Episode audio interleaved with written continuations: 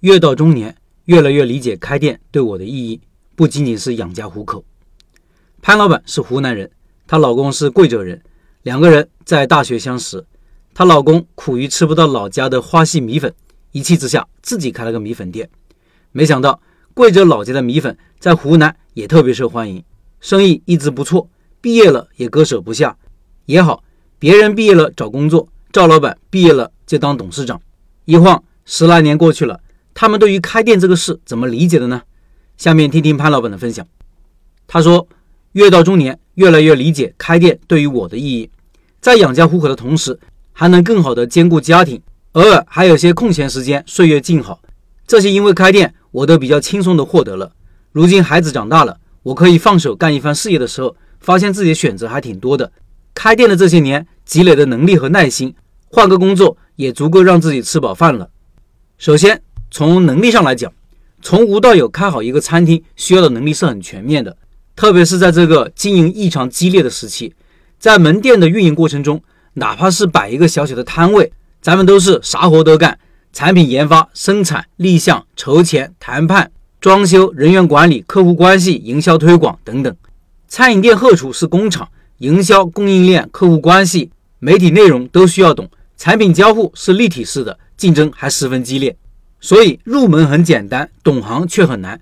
选址本质上是做商业分析，既要懂得基本的商业逻辑，会研究客户习惯，分析竞争对手，又要吃苦耐劳，舍得跑街道，搂信息，蹲人头，还得有常识，懂人情世故，能够谈房租和转让费，找得到关键人物，还得具备风险意识，具有见坑避坑的能力。门店装修不同于家庭装修。它贯穿了品牌传播、产品调性、顾客体验、出餐效率、美学、消费者心理和行为学、成本控制等等，都需要综合的考量。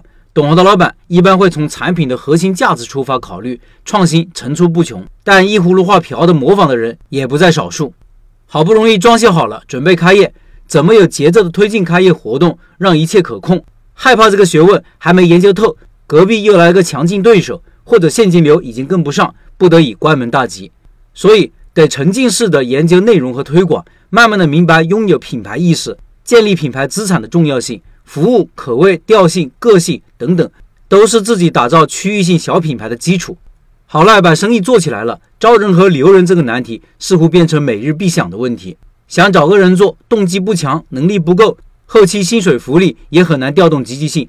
如何与员工相处？如何换位思考，为他们着想？如何沟通？如何把福利发到他们的心坎里去？这些都是对人性洞察之后的结果。换个场域同样适用。通过财务活动深刻认识资产的含义，除了日常经营所需要的基本成本控制能力，不知不觉还懂得了些基本的投资逻辑。因为要考虑合伙和投资新店，所以就学会了治理架构以及商业模式和经营逻辑。所以抱一抱开店人，咱们真的很棒，日拱一卒，我们越来越棒。再说回资产这个概念，以前以为门店。仅仅是一个谋生的工具，但像很多老店已经是消费者的消费习惯了，已经占据了一定位置的门店和产品，它其实是个品牌资产，是可以源源不断变现的资产。很多老店换个位置继续营业，生意依旧火爆，就是如此。上半年转了一个门店，十六万八带设备入手的门店，经营了五年，不带设备空转，转手二十万。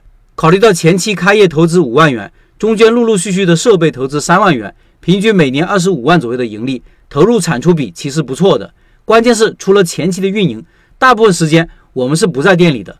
这个就是资源匹配能力运营出来的资产。当事业方向进行调整的时候，还可以出售变现的，可以叫做资产。产品技术以及优质供应链等等，这些都是无形的资产，通过一定的途径是可以变现的。而无形资产中最容易被忽略的就是认知和习惯。